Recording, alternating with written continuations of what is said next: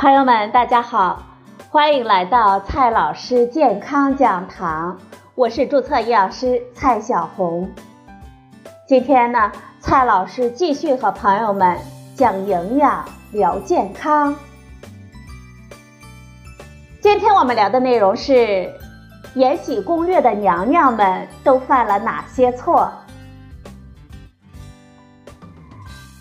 最近啊，一部《延禧攻略》火爆了整个网络。不管媳妇带孩子有多忙，都要抽时间呢追这个剧。在这个剧中，除了精彩的宫斗，贵妃们为了延缓衰老、保住美丽的容颜，也是使出了浑身的解数啊。比如说吃胎盘、敷主题面膜、用淘米水洗脸、用牛奶洗澡。等等等等，这些做法真的能够美容养颜吗？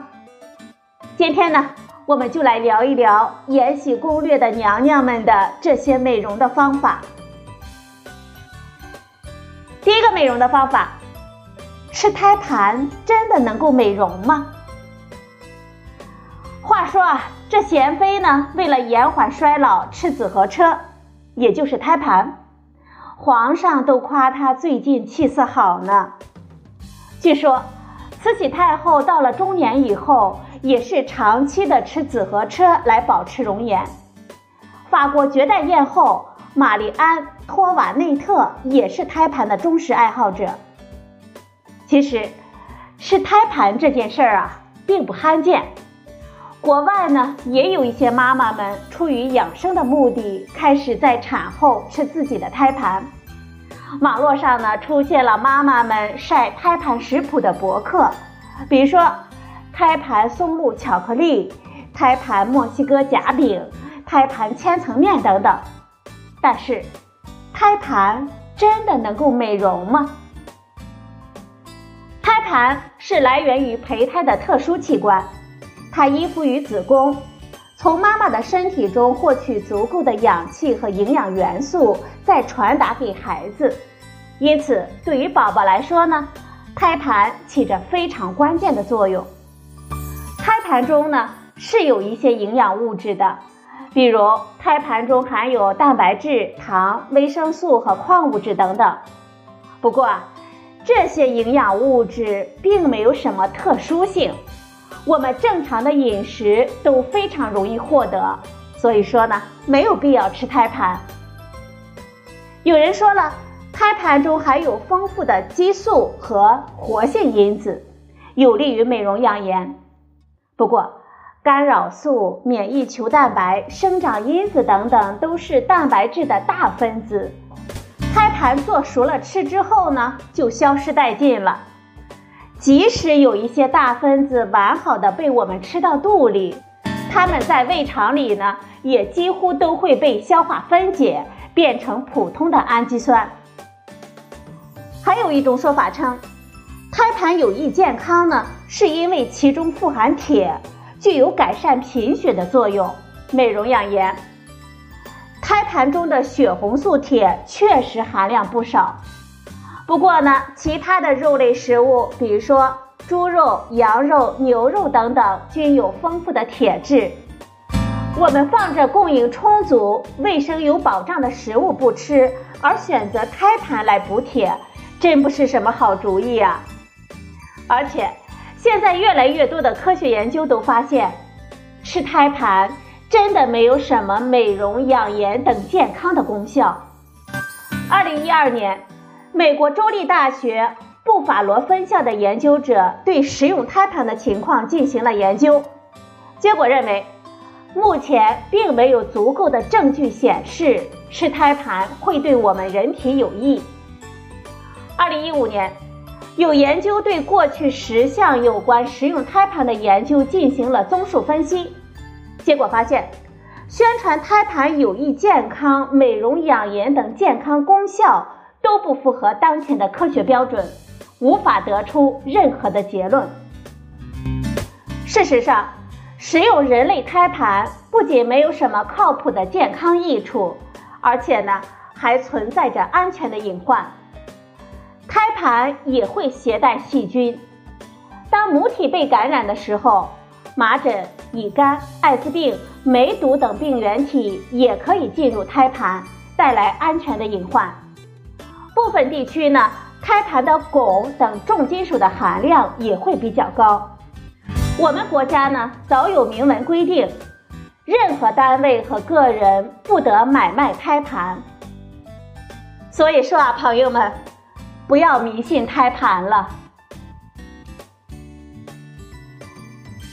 再来看第二个美容方法，敷猪蹄面膜能够美容吗？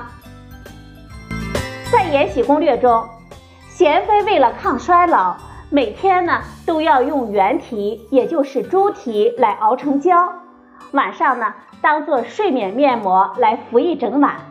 早上起来再用酸浆水来洗干净，说呢可以去细纹。那么，敷猪蹄面膜真的能够美容吗？说猪蹄能够美容，原因呢就是因为猪蹄中所含有的胶原蛋白。不过，指望吃猪皮或者是敷猪蹄面膜美容，朋友们你可能要失望了。首先。胶原蛋白是一种品质很低的蛋白质。胶原蛋白其实并不是一种优质的蛋白质，它作为蛋白质的营养价值很低。决定蛋白质营养价值的，主要是其氨基酸的组成。通常的氨基酸呢有二十种，有八种是必须的，其中十二种则可以通过其他的氨基酸转化而来。胶原蛋白中含有大量的非必需氨基酸，必需氨基酸呢却很少，完全不含必需的色氨酸，所以它作为蛋白质的来源，对我们人体的贡献率其实很低。其次，胶原蛋白呢无法被人体直接利用。胶原蛋白对人体皮肤确实很重要，能够起到支撑皮肤、保持紧致的作用。但是啊，由于胶原蛋白是大分子结构，不能被人体直接吸收，需要通过消化系统转化为氨基酸，再由不同种类的氨基酸组成我们人体不同部位所需要的不同蛋白质。因此，我们吃下去的猪皮也要先被消化分解成氨基酸，才能够被我们消化吸收，它根本没有办法到达我们的脸部。